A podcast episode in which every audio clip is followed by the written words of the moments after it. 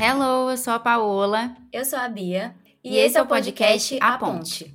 Um lugar para falarmos sobre vida, carreira, mudanças e escolhas profissionais. A gente entende que cada um atravessa uma ponte. E a gente não sabe em qual altura dela você está. Mas, Mas aqui, aqui, a, gente, gente sempre, sempre, se encontra, encontra no, meio. no meio.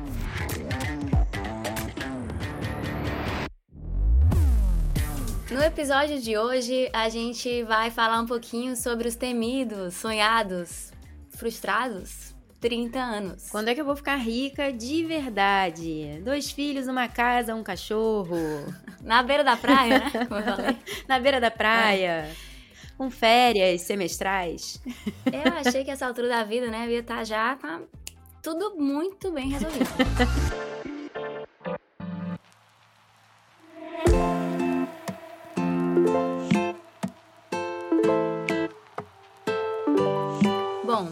Eu não sei se você aí que nos escuta tem alguma crise com essa fatídica idade, que talvez venha mesmo com uma sobrecarga, um peso de idealização que você criou lá atrás sobre como que seria essa vida aos 30 anos. Aquelas listinhas, né, do BuzzFeed, coisas para fazer antes dos 30.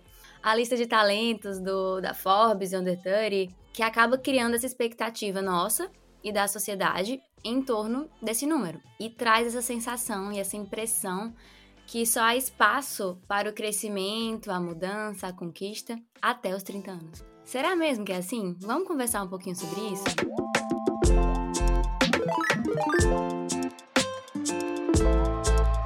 Paola, como é que é pra ti, né?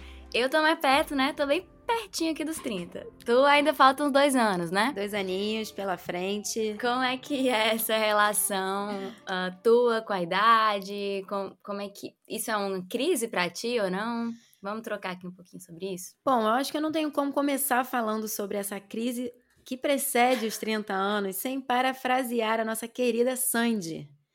Sou jovem para ser velha e velha para ser jovem, porque é exatamente assim que eu me sinto. Eu não me sinto velha, né? Pelo amor de Deus, eu tenho 28 anos, eu não sou velha. Mas ao mesmo tempo, eu não me sinto mais tão jovem, jovenzita, sabe? Eu sinto uhum. que eu tô flutuando numa idade sem identidade. Maravilhosa. É, eu acho que isso acaba sendo potencializado, né, por toda essa questão do digital. É como se a gente estivesse numa geração meio do caminho. A gente nem é nativo digital, mas também já não é não é tão não é tia do Zap ainda, né? Mas, uhum. E é o quê? O que, que a gente é? Recentemente teve todo esse rolê do cringe aí. É. E vamos dizer que eu sou cringe com Team orgulho. Cringe da cabeça aos pés. Team cringe por aqui, né? Porque... Com muito orgulho. Não quero, não quero fazer parte da geração Z. Nem eu. Obrigada, né? Muito obrigada. Mas realmente eu sinto que a gente pegou o bonde andando, assim. É, eu posso dizer que eu também faço parte desse clube das jovens senhoras, que é um ponto da vida, assim, que você não tem mais aquela energia dos 20 anos, mas também não é tão não é velho. Na verdade, eu, eu, me sinto até mal, tá? A gente fica falando aqui de velho, como se ter 40 anos você fosse é. a idosa, né? Gagá já, né? Mas 50 é um... já tá gagá já. 50, meu Deus, pode aposentar, é. pode morrer. Mas eu. É, é um pouco curioso isso, porque quando eu era criança, uh, eu não sei como era contigo, mas eu, quando era criança, eu tinha toda essa idealização mesmo. Sim. É, dos 30, dos 20 e tantos anos, né? Não é nem 20 e poucos, é 20 e tantos. Uhum. Eu tô no meu último 20 e poucos anos, realmente, em outubro eu trinto, eu fecho esse ciclo aí. E quando eu era mais nova, eu tinha essa expectativa de como seria a vida, como que eu achava de fato que eu já ia estar nos 30 anos aquela pessoa casada, com filhos, com a carreira já estabelecida, estabilizada, e tá sendo tudo muito diferente. Mas ao mesmo tempo, isso nunca foi um fator de de crise existencial para mim. Assim, eu tenho algumas amigas que entraram numa crise de identidade. Sim. Nossa, é, com os 27 ou com os 29. E isso não é tão pesado por aqui. Eu acho que eu, não sei se porque tá se aproximando, mas eu encaro os 30 hoje como um novo começo mesmo. É, na verdade, é até um certo alívio. Eu não, eu não tô mais tão perdida, não é mais jovenzinha perdida que fica assim devaneando, vive uma ilusão imaginária de como é a vida. A sensação que eu tenho é que eu tô mais instalada na realidade mesmo, né? apesar dos desafios, especialmente da internet, né? Essa geração TikTok, eu sinto que Sim. eu custo um pouco mais a, a me adaptar, a entrar assim nessa onda. Para quem tá buscando uma presença digital, né, principalmente na nossa idade, é muito difícil você ainda enxergar uma possibilidade de presença digital que não seja se adaptando mesmo, né? E é, quando a gente começa a entender o que é tendência hoje, aí que, aí que vem o questionamento. Porque você pensa, nossa, mas, por exemplo, eu tô com 28. As pessoas que estão seguindo e, e tendo sucesso surfando essas ondas que estão vendo agora no digital, de vídeos, de dancinhas, a tiktokização, né, do, né, da, do, dos Paranauê todo. E eu fico pensando, nossa, mas eu, eu sou jovem, mas ao mesmo tempo eu não me encaixo.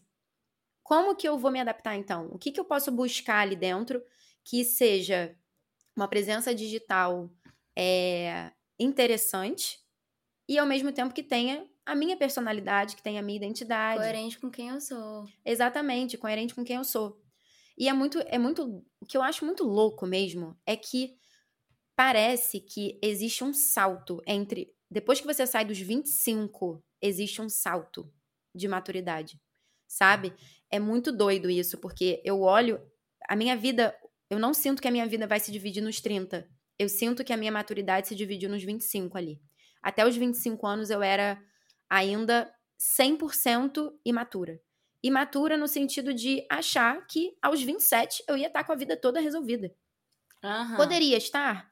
Poderia, quem sabe poderia. Mas Sim. eu, naquela época, eu achava que se eu não chegasse aos 27 com tudo resolvido, e aí aqui eu falo emocionalmente, é, relacionamento, saúde, filhos, independência financeira, se eu não chegasse nos 27, você vê que eu nunca coloquei os 30 como um limite. Era 27. Olha, é, eu tenho uma grande amiga minha, Natasha, beijos. Ela... Beijo, Natasha. Natasha, Natasha viveu a mesma crise da Paola. 27 anos para ela foi assim, ó, crises de ansiedade. Uhum. Meu Deus, os 27. É muito doido, é muito louco isso. É interessante observar isso e eu até pensei em trazer aqui pra gente eu não sei se vocês conhecem a teoria dos setênios. É do Rudolf Steiner. Ele, essa teoria foi idealizada por ele, que faz parte de um conceito maior chamado antroposofia. A teoria dos setênios é, é, como se divide a nossa vida em ciclos de sete anos. Então, se a gente for parar para pensar, essa idade dos, dos 28 anos, essa crise ali, dos 21 aos 28, é um setênio. Exatamente. Dos 28 inaugura um novo ciclo. Então, é justamente essa fase onde vem essa crise mesmo. Quando a gente vai estudar, é, se a gente olhar para essa teoria, o que, que eles falam, né? Que até os 21 anos, a gente está desenvolver, se desenvolvendo emocionalmente, fisicamente, mentalmente.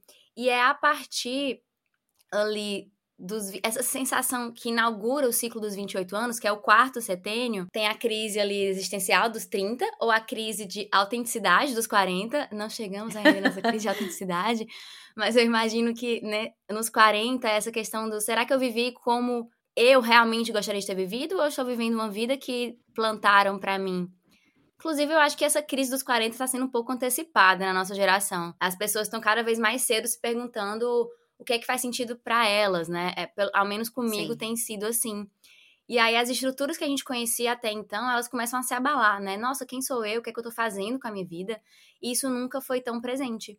Então veja que a gente começa a se cobrar por uma estrutura, uma firmeza, uma estabilidade mental, material e espiritual, enquanto na verdade a gente está num processo de profunda reestruturação e reorganização internas. É a partir desse momento, dessa idade que a gente está, que para muitas pessoas, talvez, é pela primeira vez que começa a, como a gente falou no episódio anterior, né, buscar o próprio lugar ao sol, sem intermediação de pessoas adultas. Se apropriar e se responsabilizar pela própria narrativa, né? Pela própria vida, pelas próprias escolhas.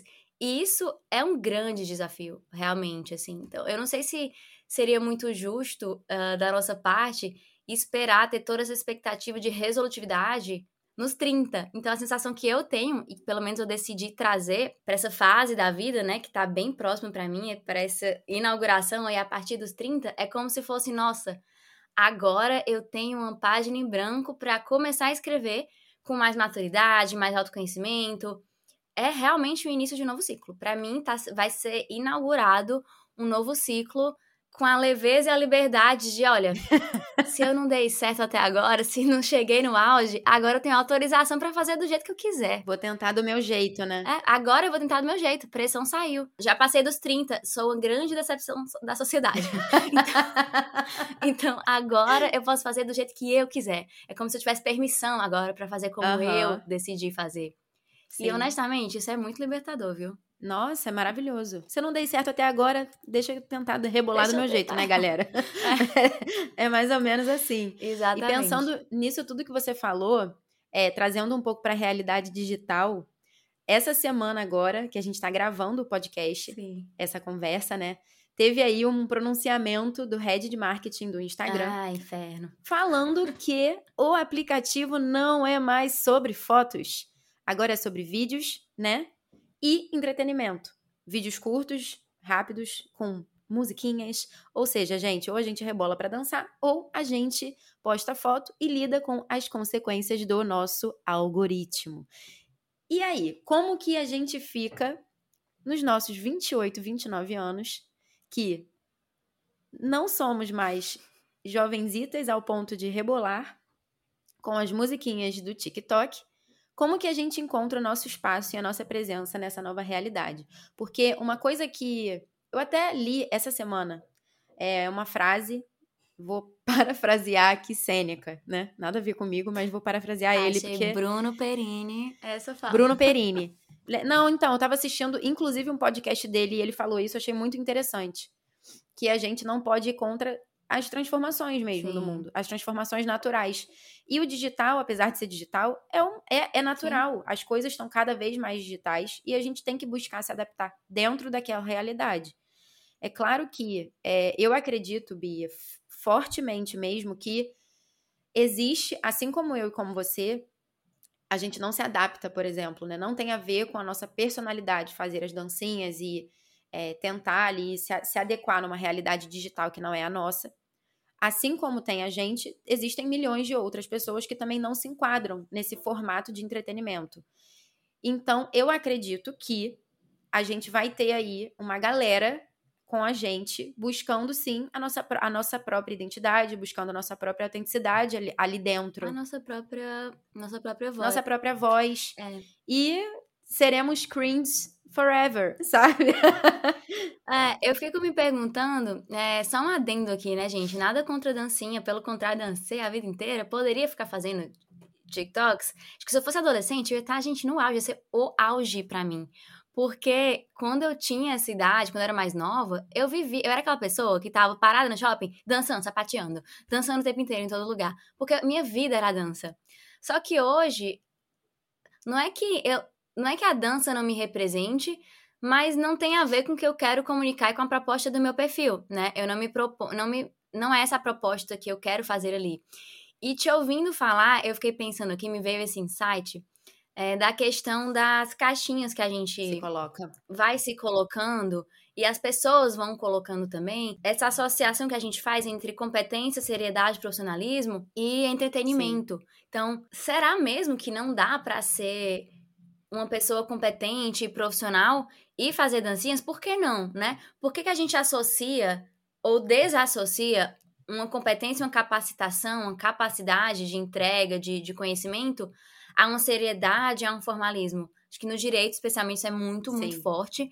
Mas eu gosto um pouco dessa quebra também. É, no meu caso, não sendo expresso por meio das dancinhas, mas deixando aflorar é, da minha personalidade, deixar ser visto, deixar sair isso para as pessoas, essa descontração mesmo, trazendo esse, esse bastidor, essa parte da minha vida pessoal que é leve, é debochada, é descontraída e não temer que isso vai ferir ou agredir ou anular a minha competência e capacidade profissional. Sim. Eu acho que é uma reflexão legal da gente se fazer também, porque talvez, e eu conheço muitas pessoas que conseguem trazer um conteúdo super legal dançando Sim.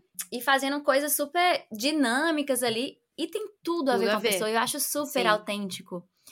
Uh, a Isadora, né? A Rua Isadora. Uh -huh, Isa... Sim. A Isadora, ela, a Isa, assim, ela é uma referência absurda nesse aspecto. Tudo bem que ela é mais nova que a gente, eu acho que talvez ela seja até Gen Z, né? Ela, eu acho que ela é. Eu não sei. Eu talvez acho que ela, ela é tenha ali é, 24. Eu acho que ela tem 23. Ah, 20, 23. É, 23 ou 25. Sim. E. Mas ela é, ela é essa pessoa debochada Sim. que dança e ela passa, transmite conteúdo assim. E eu acho que ela acaba dando voz e representando toda essa legião de pessoas que, nossa, eu quero dançar sim, e isso não diz sobre a minha competência Exatamente. e não tá uh, ferindo, né, a minha a minha capacidade profissional aqui nas redes. Eu acho legal, acho legal a gente fazer esse contraponto também, porque não nos representa, mas pode representar alguém que tá aqui escutando. Isso que você falou, eu acho importante pontuar aqui, pelo menos a minha opinião, eu acredito que seja a sua também, Sim. é que dançar ou não dançar, para mim, é independe de idade, e sim personalidade da pessoa. Tem muito mais a ver com o jeito da pessoa, né? O que ela se propõe a fazer, o que ela gostaria Sim. de comunicar, inclusive, falando aqui tecnicamente até sobre branding, a gente tem a questão do tom de voz da pessoa, né? É, qual é a personalidade que ela quer transmitir ali? Qual a mensagem que ela quer transmitir através das redes sociais? Né? Como ela quer, qual a maneira que ela vai dar voz ao que ela quer dar voz? E isso tem muito a ver com dançar ou não dançar. Eu acho que aqui transcende essa questão da idade, sabe? Tem muita gente que, inclusive, pensa: ah, mas eu sou velho para dançar. Tem milhões de pessoas, inclusive, é, muito boas, ganhando dinheiro com humor. Imagina só se a pessoa tivesse uma certa idade para atuar Nossa. na área de humor, sabe? Aham. Então, assim, é, aqui eu acho que a gente, é importante a gente falar sobre isso, porque tem muito mais a ver com personalidade do que com a própria idade, maturidade, credibilidade da pessoa. Uhum. É simplesmente uma maneira de você passar um conhecimento, né, uma informação, de uma forma que seja é, facilmente digerível Sim, e que traga muito da sua personalidade, sim. sabe? Eu já, inclusive, eu já dancei algumas vezes ali pelo Instagram, mas em story mesmo, sabe? De acordar um bom dia, uma coisa, e aí, Sim. bora treinar, meu povo, pós-treino endorfinada, e meto a música ali, dá um bom dia bem animado e tal, mas nunca fiz as dancinhas de trend, ou subir reels, eu também não tô no TikTok fazendo isso. Talvez se eu criasse um TikTok, eu poderia até aderir só a isso, mas é como se fosse uma personalidade, uma coisa paralela. Eu sinto que não é muito meu objetivo, não cabe muito. Eu não tenho vontade de ficar fazendo um monte de. gravando um monte de, de reels ali, é, dançando e subindo. É, e aí é uma questão de gosto mesmo, de desejo, né? Sim. É de fato o que você gostaria de comunicar ali nas redes sociais.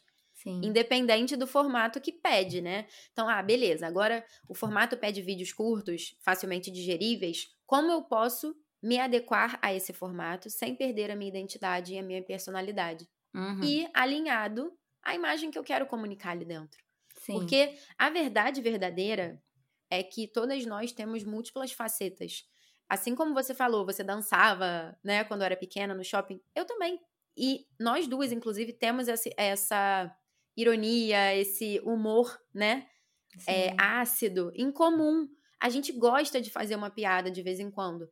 Mas isso não é predominante nas nossas redes sociais. Não é Sim. predominante. Por quê? Por Porque rede mesmo. social, gente, quando a gente começa a trabalhar a nossa marca de maneira intencional ali, com um objetivo específico de fazer negócios com aquilo, sabe? De atrair, de prospectar clientes para os nossos negócios, de uma certa maneira a gente alinha a nossa essência, né? É, a nossa espontaneidade, óbvio, mas sempre com uma pitadinha de intenção, de estratégia também. Eu acho que isso é importante falar. E pode ser que seja interessante, sim, você dançar. Pode ser que seja interessante para o público que você gostaria de atingir. Mas não, pode ser interessante também que você siga o seu caminho, até como uma forma de você nadar contra a corrente, sabe? Pode ser que faça sentido você nadar contra a corrente, se for essa a sua intenção. Eu acho que é legal falar sobre isso.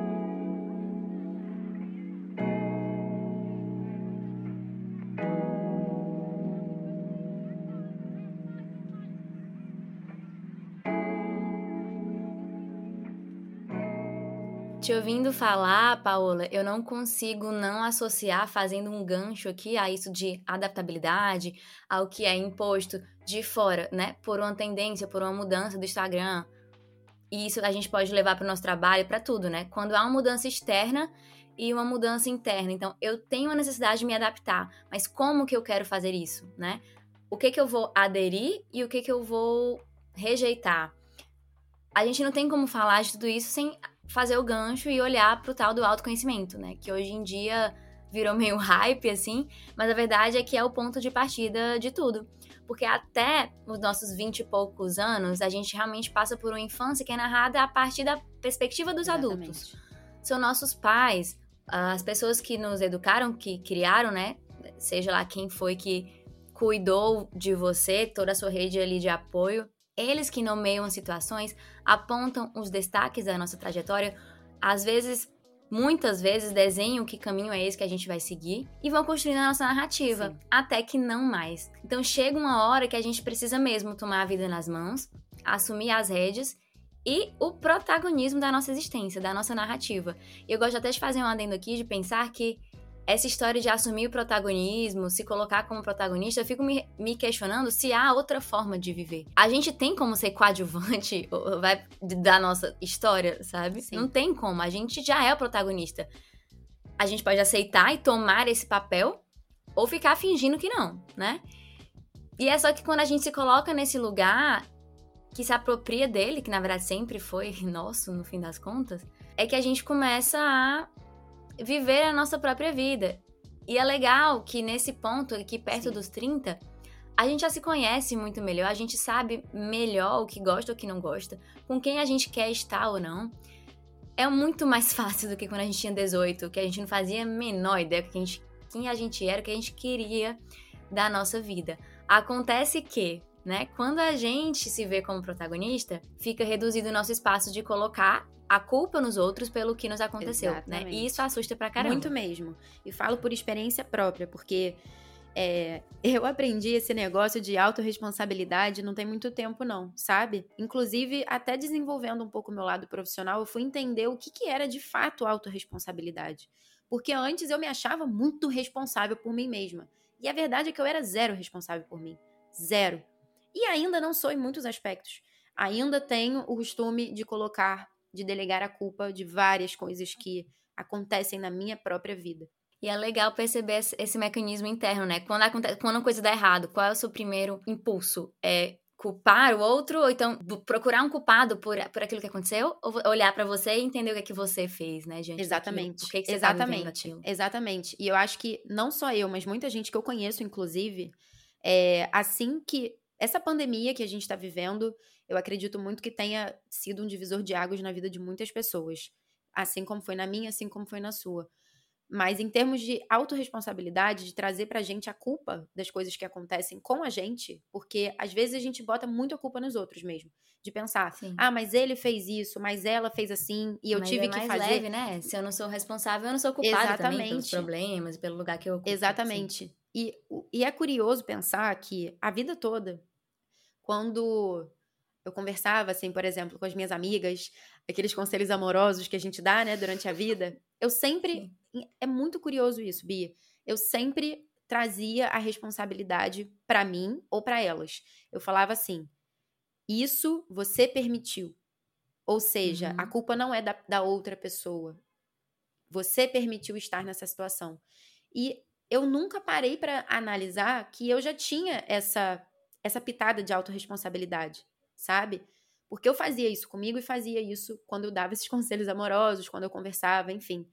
Mas eu acredito que a pandemia tenha sido um divisor de águas nessa questão. Eu gosto daquela noção de você trabalhar como se eu dependesse de você e, como, e confiar como se não dependesse de você. Uhum. Uh, essa noção de autorresponsabilidade, eu gosto muito dela. Eu acho que a gente precisa, sim, se colocar como responsável e não como vítima mas entendendo, fazendo um contraponto que é esse discurso neoliberal, né, que só depende de você, você é capaz, vai lá e faz, fazendo uma crítica a isso, um olhar mais uh, crítico mesmo a esse discurso, de que não, nem tudo depende da gente, né? É, então, vamos trazer uma noção de corresponsabilidade. Uhum. Então, se a gente trabalha e decide, faz escolhas e age como se tudo sim dependesse da gente, a gente aumenta as chances de as coisas darem certo, sabendo que muito pouco tá no nosso controle e tá nessa zona aí.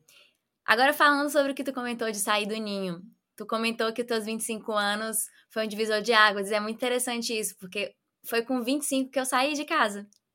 Bem com 25 anos que eu fui morar em São Paulo. Eu já tinha morado outras vezes fora, já tinha feito dois intercâmbios, morei nos Estados Unidos, na Espanha. Viajada mas... essa garota.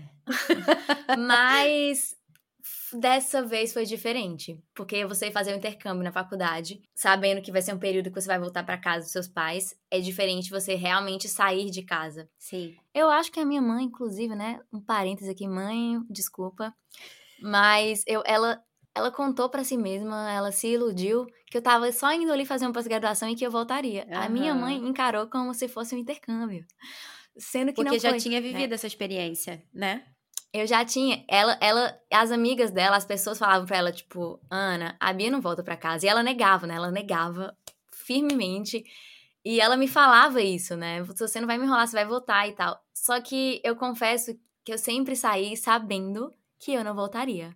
E talvez essa etapa emocionalmente foi mais suave, assim, Sim. que eu fui vivendo processos, né? Exatamente. né? Eu saí para fazer uma pós, eu ainda tinha um certo vínculo com eles. Depois eu vim para Porto Alegre e fui morar com o Vini. Então foram etapas, foi aos poucos, foi algo progressivo. E eu sempre digo que de, realmente essa minha saída de casa foi um divisor de águas para mim no processo de maturidade. E aí é legal a gente pontuar que não foi exatamente a saída de casa, mas foi a partir do momento que eu passei a assumir responsabilidades e escolhas. Uhum. Então, veja, você viveu esse processo dentro de casa mesmo na pandemia. Sim. E eu vivi saindo de casa, porque no meu caso, a saída que representou, simbolizou essa tomada de responsabilidade em vários outros aspectos. A minha própria tomada de decisão com relação ao meu relacionamento, ao sair de casa, ao que eu quero fazer, eu fui bancando determinadas escolhas, apesar de ir contra ao que esperavam de mim. E aí a decisão de carreira também foi um outro momento assim muito crucial, que foi onde eu nossa, a partir daqui eu não vou atender as expectativas do que as pessoas colocaram em mim, eu vou frustrar essas expectativas e eu vou assumir o caminho que eu escolhi. Então, como eu tô decidindo fazer isso por conta própria, não tem ninguém para me assegurar aqui. Só eu comigo mesma. E isso assusta pra caramba, dá muito medo. É, você se sentir que tá trilhando esse caminho sozinha que foi inclusive onde a gente se encontrou aí, né, na ponte e se uniu para fazer essa rede de apoio, porque de fato parece um caminho um pouco solitário. Esse esse caminho de assumir o protagonismo e, né, se levantar e OK, daqui para frente é comigo. É. E eu vou eu vou ser responsável pelos caminhos que eu vou trilhar Sim. daqui para frente. E falando aí do abandono do ninho, como é que tá sendo para ti? É, eu já vivi faz uns quatro, cinco, quatro anos, cinco, vai fazer cinco anos que eu vivi esse processo e ainda está sendo um processo, inclusive com relação à família. Como é que está sendo para ti, Paola, é, esse momento hoje, assim, prévio, né, de, de, forma antecipada? Tu sabe que está perto, então como é que como é que tá sendo, como é que está lidando com isso? Bom, eu estou vivendo esse processo agora, né? Eu e o Rafa, hum. no final do ano passado, compramos um apartamento e estamos ah, que dona proprietária. Dona proprietária estamos é, nesse processo de mudança, de pesquisa de né, arquitetos e esse processo todo. E eu estou fazendo esse processo e ele também ainda dentro de casa. A gente não saiu ainda, né? E, Sim. gente, sinceramente, está sendo um misto de sentimentos. Porque ao mesmo tempo que eu tô muito ansiosa para viver essa nova etapa, curiosa para saber como vai ser tudo isso, como vai ser morar com uma pessoa, né, que eu, que eu amo de fato, mas é uhum. muito diferente. A Bia com certeza vai poder falar melhor sobre isso. mas eu acredito que vai ser muito diferente, né? A gente tá num relacionamento há mais de cinco anos.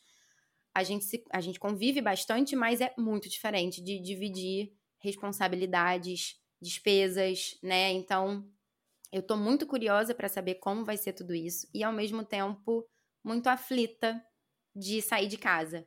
Eu tenho uma irmã mais velha do que eu, cinco anos mais velha, que já saiu de casa, já casou mais ou menos há uns três anos. E eu fiquei aqui, né, com os meus pais. E hoje eu sinto que, ao mesmo tempo que eu tô muito feliz de estar tá dando esse passo, eu ainda estou apreensiva de deixá-los aqui, sabe? Parece que eu vou abandonar o ninho, de fato, como você falou. E isso também me gera uma certa preocupação, me gera uma certa aflição.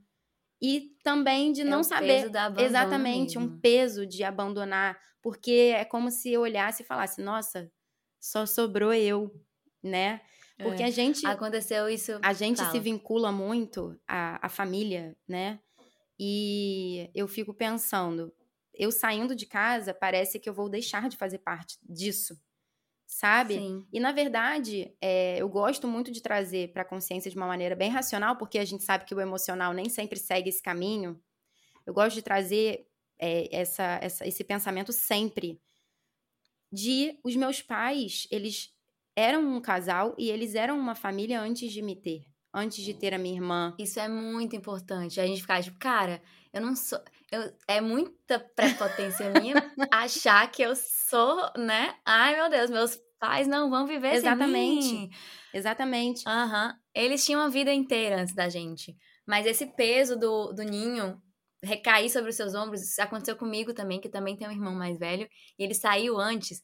Então, quando ele saiu, ah, minhas tias até brincaram que, nossa, o Lucas saiu de casa, agora a tua mãe pegou o cordão umbilical e ficou tentando amarrar em ti de todo jeito. Passou, Porque só sobrou laçou eu. o pescoço e ficou, né? É, laçou o pescoço e ficou.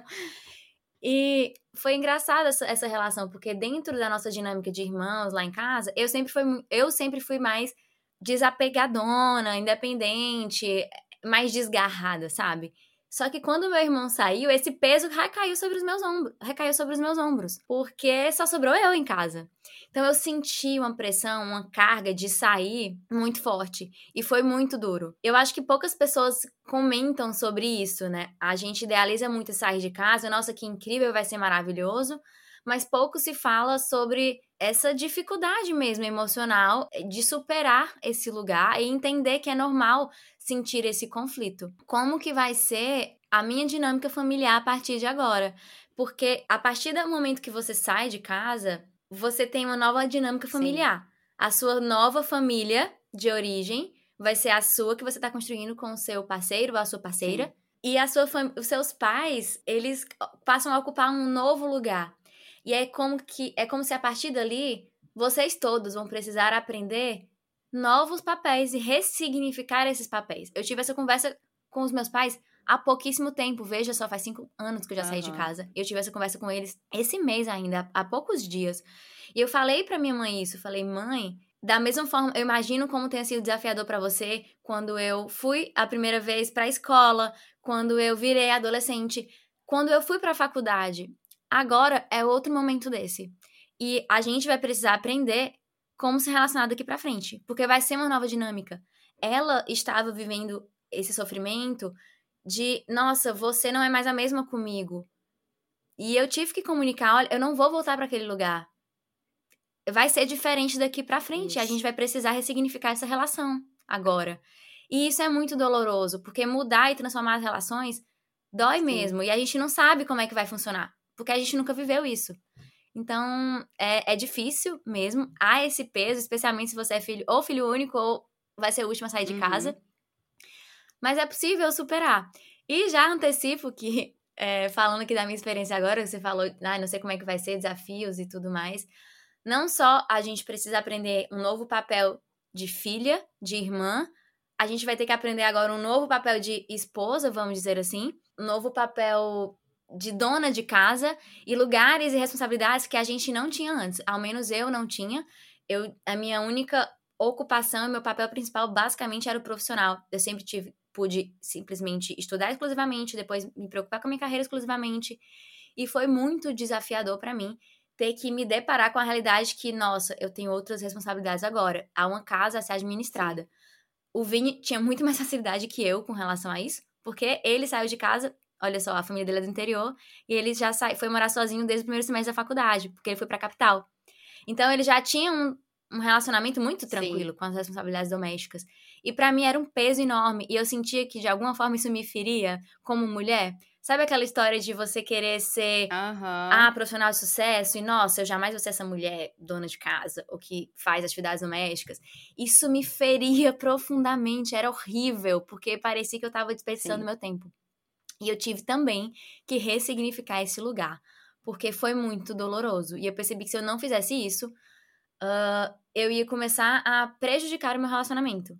Porque aqui em casa, diferente do padrão, Sim. a carga mental e toda a carga doméstica estava recaindo sobre ele. e não sobre mim. Eu precisava ocupar esse lugar de divisão de tarefas e de responsabilidade também com a casa. É legal você falar sobre isso. Me veio um, um pensamento aqui que eu acredito que muita gente se sinta assim. É, nós duas, nesse momento, estamos numa realidade muito diferente. Eu tô com 28 anos, tô, ainda moro com os meus pais, e você, conversando com você, você saiu de casa aos 25. Pode ser que para outras pessoas que estejam nos ouvindo, é, isso seja motivo de vergonha e de repensar. Meu Deus, mas eu também tenho 30, eu tenho 29, eu tenho 28, eu tenho 27. E eu ainda também moro, ainda moro com os meus pais. Isso é uma observação, né? A gente fala como se fosse uma coisa horrorosa você estar tá com seus pais. E eu vi, eu não lembro agora quem no Instagram que levantou esse debate, que tipo, gente, meus pais deram a vida inteira por mim. Eu, se eu puder ficar aqui dentro e cuidar deles e ser apoio, que bom. É, Sim. Como se fosse uma mancha na nossa vida, a gente tá ainda perto dos familiares. E, e, nossa, nada a ver, né? É. A verdade é que essa vergonha, né, entre aspas, é, essa vergonha que a gente tem, né? Eu não, eu, eu juro para vocês, assim, eu não tenho muita vergonha, não. Não tenho. É, eu sinto a necessidade de evoluir, de dar esse próximo Sim, passo. Você tem necessidade de ter seu espaço. Isso é uma coisa diferente. Exatamente. É uma questão muito minha de ter o meu espaço, de ter a minha dinâmica, né? De ter a minha família, de ter a minha rotina, de ter a minha casa. Isso é uma vontade de dar esse próximo passo. Mas eu acredito que muita gente tem essa vergonha até por um estereótipo de cultura mesmo. E falando sobre isso, é interessante como o Brasil também não tem tanto essa cultura de que as de pessoas sair cedo. têm uhum. que sair de casa cedo. Como os americanos, né? Os americanos, eles com 18 anos, é inviável eles não saírem de casa. Tá na rua já. Eles já estão na rua. Ou eles saem para trabalhar, ou eles saem para morar na faculdade. Isso acontece muito também quando eles têm a possibilidade Sim. de fazer uma faculdade. Que foi o que aconteceu com o Vini. Ele sai no primeiro semestre, eh, desde o primeiro semestre ele saiu de casa, Exatamente. mas porque ele morava no interior e ele veio para capital para estudar, né? Sim. A gente se pergunta, para que, que eu vou sair de casa? Eu... Exatamente. Para quê? Para ter Exatamente. mais despesa? e, e isso, inclusive, isso foi até uma questão eu e o Rafael, né, pensando, quando a gente vai se mudar? Quando a gente vai efetivamente sair de casa. O Rafa trintou esse ano ah, e eu senti que ele também sentiu esse peso entre aspas, né? Sou esse peso. Homem... Agora eu agora eu quero sair, agora eu tô me sentindo preparado para sair. Ele é filho único, parênteses, filho único. Então, eu acredito que lá na casa dele também esteja acontecendo um processo é, de saída. Com Apesar certeza. de que a gente vai morar muito perto da casa dele. Então, não, não é tão duro. Eu tenho uma casa aqui, mas eu lavo a roupa e faço as refeições ali nos meus pais. É, exatamente. então, mas mesmo assim, tá todo mundo vivendo esse processo. Eu tô vivendo, ele tá vivendo, meus pais, os pais dele também estão vivendo esse processo de entender que a gente, daqui a um tempo, e provavelmente a gente vai precisar sim dessa barreira física de não estar mais morando ali. Nossa, é tão incrível, é, é maravilhoso, já antecipo. Pois é. essa a gente vai precisar dessa barreira física para mostrar que a gente decide, a gente tem o nosso próprio espaço, a gente tem a nossa própria rotina, a gente tem a nossa própria dinâmica, sabe? Que eu acho é, que é o mais. Sim, a partir daí você começa a colocar mais limites mesmo. Exatamente. E isso também é um aprendizado para nossos pais, porque como assim, até esse momento, eles têm muita interferência na sua vida. Afinal de contas, eu tô pagando suas contas, você deve essa satisfação a mim. Até que não mais. Então, também é um momento de crise para eles, de entender, nossa, é o meu filho ainda, mas eu não tenho mais esse nível, eu não posso invadir até onde vai esses limites. E aqui também cabe a nossa responsabilidade de ter paciência em compreender esse momento e colocar essas limitações. É legal falar da vergonha. Eu não tive essa questão. Tudo bem que eu saí um pouco mais nova que você, vamos dizer assim. Mas para mim também nunca teve essa, esse peso da vergonha do que, é que as pessoas estão dizendo. Talvez sobre uhum. nós mulheres por conta dessa cultura do machismo, isso seja um pouco Sim. menor. Muitas mulheres só saem de casa quando é para casar, né? Não saem, Sim. né, para morar sozinha e construir é. sua vida. Imagino que se a gente tiver aqui algum ouvinte homem, esse peso, né, de ainda ter 30 e morar com os pais seja maior, porque o homem é, é cobrado nesse sentido é, mais do que a gente. Uhum. Uh, apesar de eu não concordar, né? Mas também não vamos entrar nesse tópico. Pois é. Mas essa questão da vergonha, a gente é legal a gente entender que ela nasce da nossa comparação com o outro. Nossa, fulana Sim. tem muito menos idade que eu e olha lá onde ela tá. Não só com o digital, com a desenvoltura, né, uh, do que a pessoa tá Sim. fazendo, ou então do rico bem novinho, ela tem 22 anos, é milionária, se encontrou na vida, uhum. e eu ainda não. E se a gente parar para observar, essas comparações elas são imaginárias também, né? Quando a gente é criança, a gente cultiva aquele imaginário de como que é a vida adulta. Qual é a nossa primeira referência de adulto, de, de pessoa adulta? São os nossos pais. E veja que quando crianças, a gente alimenta esse imaginário dos nossos pais como super-heróis, nossa mãe dá conta de tudo, né? Quem nunca, né? Aquele clichêzão de mãe tem resposta para tudo, tem remédio para tudo, sabe curar qualquer dor. E os pais também, a gente coloca eles Sim. no nosso imaginário infantil como super-heróis incríveis, grandiosos. Hoje, e aí eu já lhe pergunto aqui, né, que tá ouvindo, você já tirou seus pais desse lugar? Porque, gente, esse processo de amadurecimento, ele só acontece quando a gente faz isso. Então, a gente passa a horizontalizar mais a nossa relação com nossos pais, ressignificar e des desconstruir essa imagem idealizada de pessoas bem resolvidas que sabem de tudo. Hoje eu só Sim. posso imaginar, sei lá, minha mãe com 20 e pouquinhos anos, com dois filhos, o tanto de inseguranças e conflitos e crises que ela não deveria carregar. E a gente, como criança, achando que eles eram imbatíveis. Então, veja, se a gente tem essa imagem, e é isso que a gente imagina do que seja uma vida adulta, como vamos nos sentir adultas e confiantes se a gente sabe que não era dessa forma? Então, a gente fica pensando, nossa, eu cheguei na cidade, a minha expectativa era que seria de um modo, porque foi isso que eu alimentei da minha referência de quem é adulto. E quando eu cheguei aqui, eu não me sinto assim. Então, eu tô vivendo aqui essa síndrome do Peter Pan. Parece que eu tenho 30 anos, mas eu nem me sinto adulta, nem me sinto mulher. Por conta dessa expectativa que a gente tem de que as pessoas vão ser bem resolvidas, não, não tem conflito nenhum. Então, como que eu devo fazer? Acho que o primeiro ponto aqui é a gente entender que ajustar uhum. essa idealização com a realidade. É, entender que essa autoconfiança ela vai ter uma nova roupagem, não aquela que a gente imaginou, né? E que esse recorte de comparação da vergonha, do estar perdido, do achar que eu deveria ser alguma coisa em determinada idade, é se desfazer dessas expectativas do que as pessoas têm sobre nós, entender que essa expectativa que a gente mesmo constrói é apenas um recorte, a gente está comparando.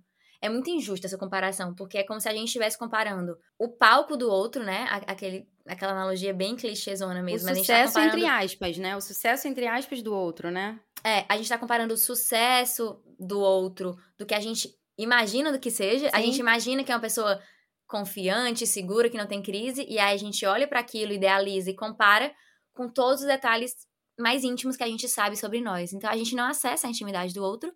Então é como se a gente estivesse comparando, se a gente fosse colocar aqui duas tabelas de comparação.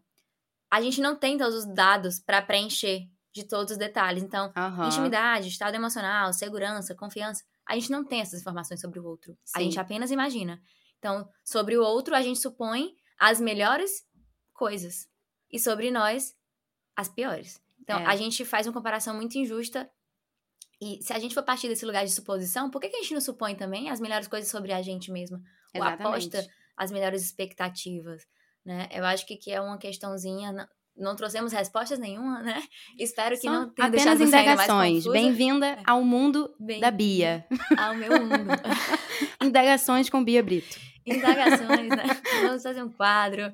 Mas, é, sim, vamos fazer é, um quadro. É, esse lugar aqui é, é um lugar de muita reflexão mesmo e provocação para a gente desfazer todas essas verdades absolutas que a gente tinha sobre o que é a vida adulta. Exatamente. Que talvez você não se sinta porque você imaginava uma coisa diferente mas o que é esse lugar então? Porque você é adulta. Então, qual é a cara que você vai dar para essas fases da sua vida, para esse ciclo? Exatamente.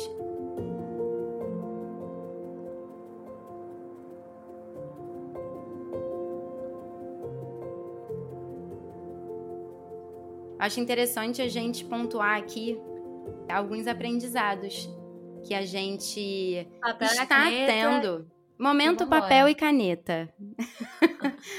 Acho interessante a gente pontuar alguns aprendizados que a gente teve e que a gente está tendo nesse momento, né? Cada uma vivendo uma fase diferente, é, mais se apoiando, mais seguindo, assim como a gente deseja que vocês se sintam assim, a, aqui, né? Que vocês se sintam Sim. assim também aqui com a gente. É, Bia, sem dúvida para mim, o primeiro aprendizado desses últimos tempos, né, é não ter medo do tempo. Não ter medo do tempo. Eu que sempre me cobrei demais por estar, tá, por estar bem-sucedida com uma casa, dos filhos, um cachorro, aos 27 anos. E concursada, isso fazia parte dos meus sonhos Desculpa. ilusórios.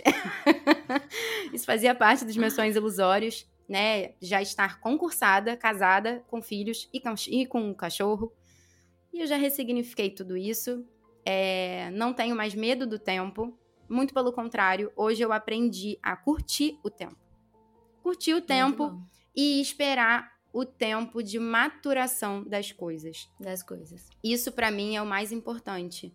Esperar o tempo das coisas acontecerem.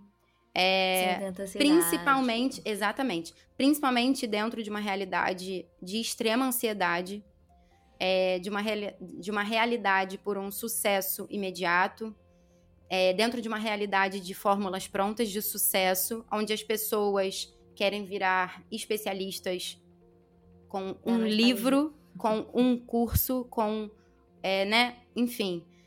E as pessoas não têm mais esse, essa paciência de esperar a maturação e o amadurecimento das coisas.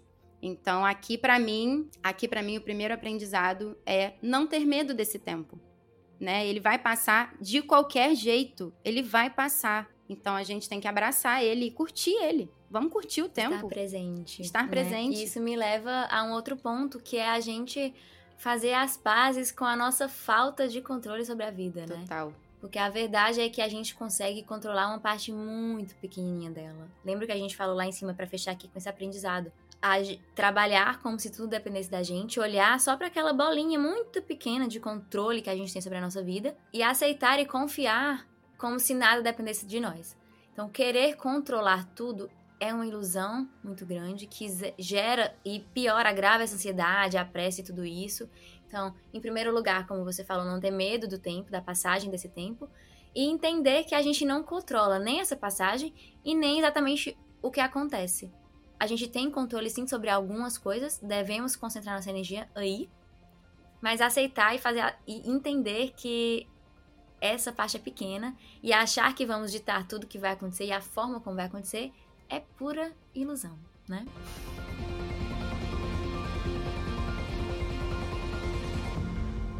Agora eu vou convidar você, ouvinte, para pegar uma caneta bem grossa e escrever com muita força isso que eu vou falar, porque esse terceiro aprendizado é um muito, muito bom. Se você quer conquistar algo, escreva aí. Você precisa abrir mão de algo. Segurança ou risco? O que você escolhe nesse momento da sua vida? E no próximo momento, o que você escolhe? Sempre quando a gente faz uma escolha, a gente está escolhendo não fazer algo também. Então, qual é o preço que você está disposto a pagar hoje com as suas escolhas? A gente não pode querer abraçar todas as escolhas e a gente não consegue abraçar o mundo. A gente precisa optar. E quando a gente escolhe algo, quando a gente conquista algo, naturalmente a gente está abrindo mão de outra coisa. E isso é muito importante escolha. a gente se tranquilizar com isso. Se tranquilizar uhum. com isso, sofrer com a perda de alguma coisa, mesmo que você conquiste um outro lado, você sempre está perdendo. Então, se deixar sofrer com essa perda, mas entender que as escolhas elas têm que ser feitas, elas têm que acontecer em algum momento.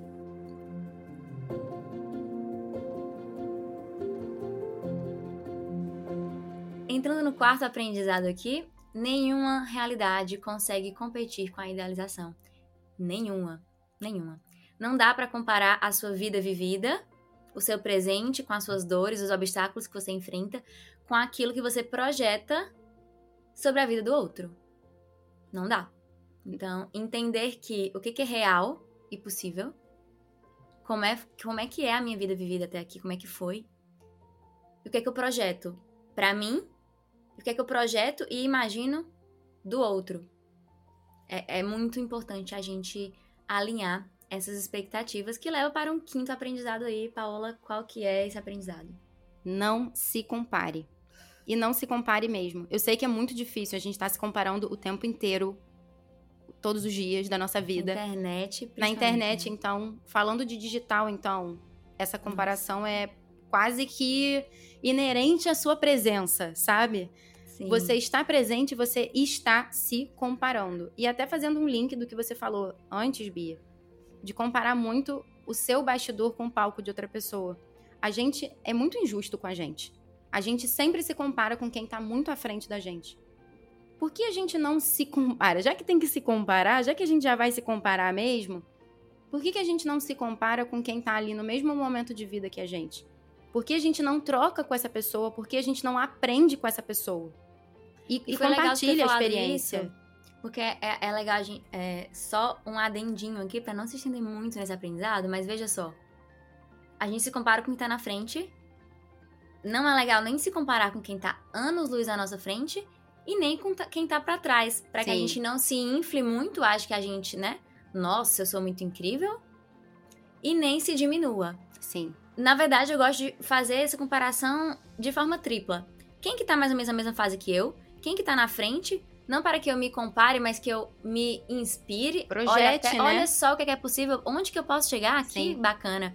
E olhar para trás, para quem tá começando, que para quem tá entre aspas atrás de mim, em outra fase, em outra sim, estrada. Sim.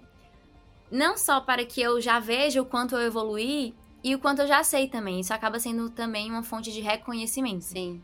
Para não pra gente não se diminuir tanto. E aí a gente entra no sexto ponto, que é o desapego.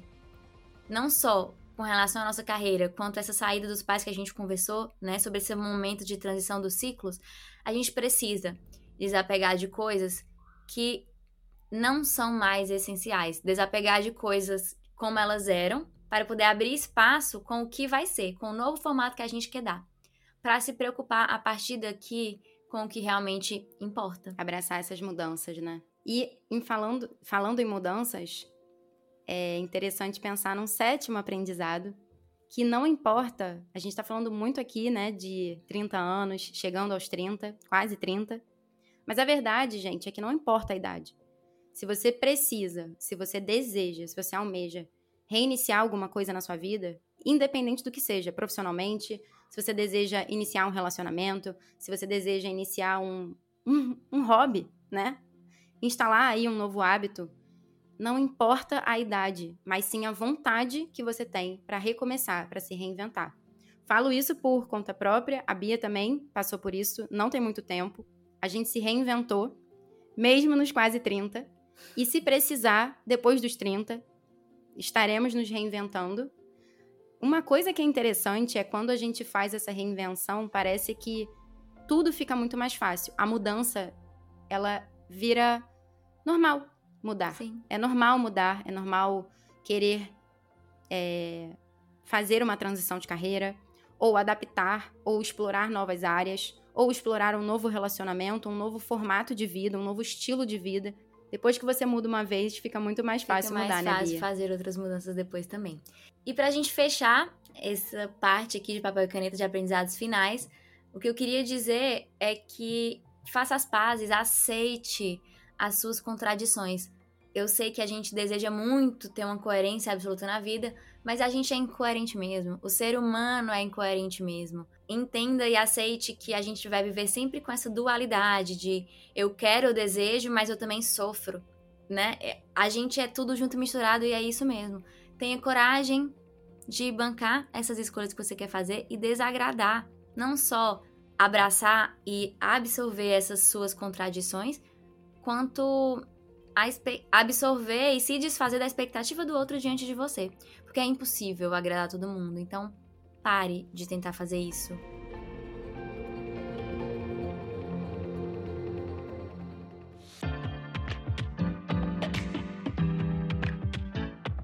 Se você que está aí nos ouvindo quer continuar ouvindo os nossos devaneios todos os dias nos nossos stories, nas redes sociais, Gente, acompanha a gente no Instagram, é Bia Brito. A Bia Brito, Arroba né? a Bia Brito, porque não A tinha Bia disponível, Brito. né? Sem esse azinho, mas tudo bem. Porque só tem uma, a Bia Só Brito. tem uma. A Bia Brito. Eu sou a Bia Brito. O resto A é Bia. Brito. Brincadeira. E arroba underline, sim, ainda usamos underline, arroba underline Paola Francescone. Bom, e para acompanhar a dupla e todos esses insights também, que a gente está sempre gerando por lá, siga a Ponte também na, no Instagram, arroba aponte.co. De cooperação, de colaboração, porque aqui a gente está sempre se comunidade. colaborando, de comunidade. É isso Por mesmo. que, que a gente criou isso? Porque a gente sabe, gente, que o percurso de cada um é individual. Mas esse percurso não precisa e não deve ser solitário. A gente não sabe em qual altura você está, mas uma coisa você pode ter certeza. A, gente, sempre se encontra no meio.